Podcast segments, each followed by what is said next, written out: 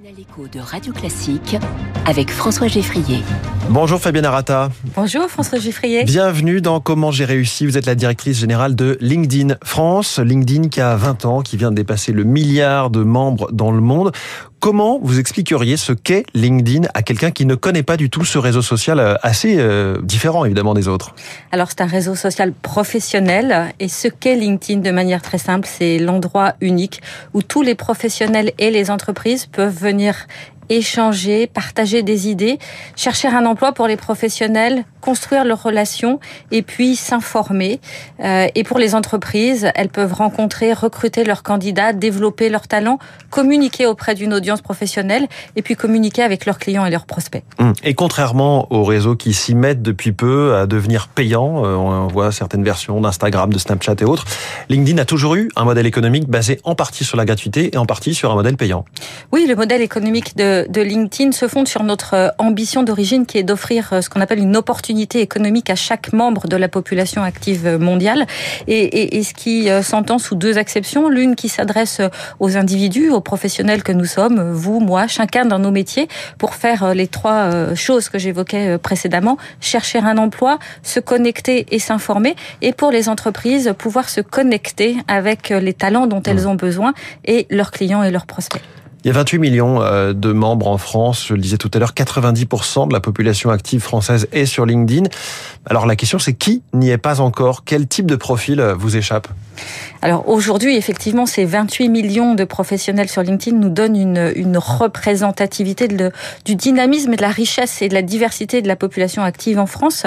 Euh, je, dirais que aujourd'hui, nous sommes sur l'entièreté de la population active, toute seniorité confondue, tout type de compétences, mmh. que vous soyez très expérimenté ou que vous le soignez moins, que vous soyez un étudiant qui est en passe d'arriver sur sur le marché de l'emploi et puis sur toutes les industries, plus de 100 euh, secteurs industriels représentés, ce qui nous donne une place euh, d'observateur et d'acteur du marché de l'emploi mmh. et ce qui me permet aujourd'hui de pouvoir euh, décrypter les tendances du marché de l'emploi et, des compétences. Et les 10% qui manquent, ce serait quoi? Ce serait les professions où on travaille tout seul, certains artisans, certaines TPE je, je, je, dirais que c'est probablement euh, ceux qui ont euh, le moins besoin, ou en tout cas qui perçoivent le moins mmh. besoin de, de s'informer, de se connecter, qui sont peut-être moins en recherche euh, d'information et de connexion.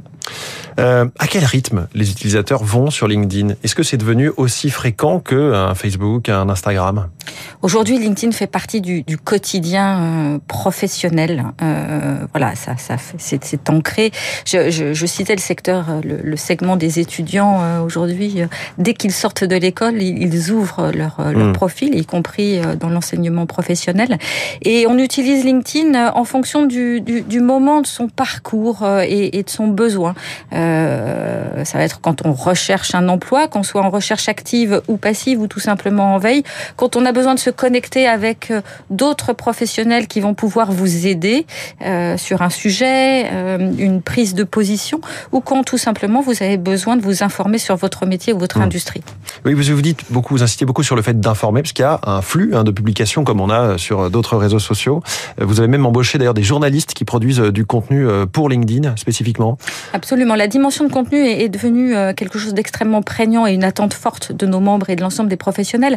Les contenus éditoriaux, euh, effectivement, l'ensemble des posts et des articles qui sont partagés par les entreprises, par les dirigeants, par les experts mmh. euh, de votre métier, et puis aussi et surtout les contenus de formation qui sont mis à disposition sur LinkedIn, tant des professionnels que des entreprises, et les entreprises pour leurs collaborateurs, puisque la dimension euh, compétence est aujourd'hui mmh.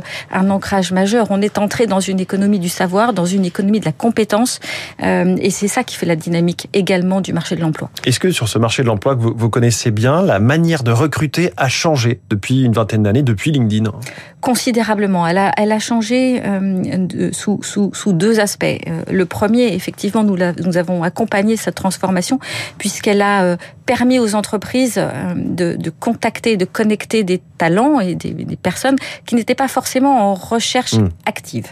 Euh, donc ça, c'est la première pas qu'ils étaient potentiellement qu'ils allaient bouger en fait. Absolument. Euh, et puis euh, ça leur a permis également de contacter euh, et, et, de donner une lisibilité sur leur parcours à des collaborateurs au sein même de leurs organisations et de leurs hmm. entreprises. Aujourd'hui, les entreprises sont devenues, euh, pour certaines d'entre elles, très internationales, très matricielles, et parfois, souvent, les managers cherchent à l'intérieur de leurs entreprises leurs collaborateurs sur LinkedIn. Ça, c'est la première des choses.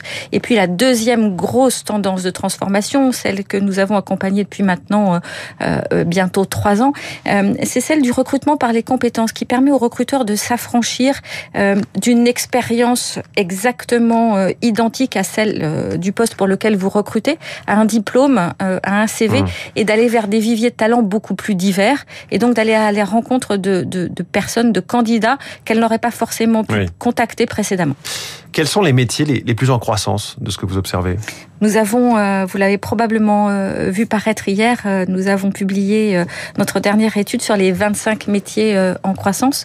le fait marquant, c'est que parmi ces 25 métiers en croissance, donc ceux qui ont eu plus de 20% d'augmentation sur ces, ces 12 derniers mois, quatre métiers sont issus de, de ce qu'on appelle l'économie verte, et en particulier des courtiers en énergie, des responsables de la, ce qu'on appelle la sustainability, l'engagement mhm. sociétal, le développement durable, développement durable etc. Euh, et puis l'ensemble des métiers commerciaux, donc tout ce qui a trait à la relation euh, client au sens large, mhm. euh, avant-vente et puis assistance client. Donc tous ces métiers ne sont pas pour l'instant menacés par l'intelligence artificielle générative qui j'imagine pour vous amène des changements aussi Alors, quand on est une filiale de Microsoft? Alors pour nous, pour l'ensemble des professionnels, pour l'ensemble des entreprises, je vais vous citer quelques chiffres. Aujourd'hui, 80% euh, sur ces 12 derniers mois des professionnels membres de LinkedIn, donc les 28 millions que vous évoquiez précédemment, euh, on, se sont formés à l'intelligence artificielle. Combien de pourcents? 80%. Ça me paraît c'est énorme. Euh, ça me paraît faux, enfin, tellement c'est important. Alors, je ne crois pas que 4 actifs sur 5 que je, connaisse autour de moi se soient formés à l'intelligence artificielle. Alors, ça dépend ce qu'on appelle formés. Mais... Alors, se sont formés, euh, se sont acculturés, c'est-à-dire euh, ont appris à prompter, ont appris les basiques de ChatGPT, euh, euh, ont, ont, cherché à découvrir et, et on observe une, une, un appétit, une curiosité. Ce qu'on remarque également, c'est que du côté des dirigeants, et en particulier en France, plus de 80% d'entre eux estiment que cela va être favorable et positif pour l'ensemble de leurs équipes, mmh. et plus de la moitié d'entre eux estiment que ça va donner lieu à des recrutements.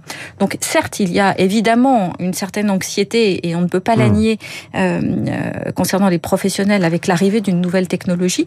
Pour autant, euh, cela représente une, une, formidable opportunité. Et puis pour citer un, un, un autre segment euh, des professionnels, nous avons euh, euh, très récemment publié une étude conjointe avec ADECO qui concernait les professionnels de terrain. Donc l'ensemble des professionnels dont le métier euh, n'est pas forcément euh, dit télétravaillable. Euh, les hôtesses de caisse, les personnels de production, le personnel de oui. santé, etc. Et, et, ce que nous avons remarqué, c'est que plus la moitié d'entre eux estiment que dans leur quotidien professionnel, l'intelligence artificielle va leur donner une amélioration très positive et la, va leur permettre de se décharger d'un certain nombre de tâches plus répétitives ou en tout cas de pouvoir se concentrer sur leur formation, mmh. leur développement de compétences et ce qu'ils ont envie de faire. Voilà, LinkedIn, en tout cas, un formidable poste d'observation sur ce monde du travail. Merci beaucoup, Fabienne Arata, directrice générale de LinkedIn France ce matin en direct dans Comment j'ai réussi.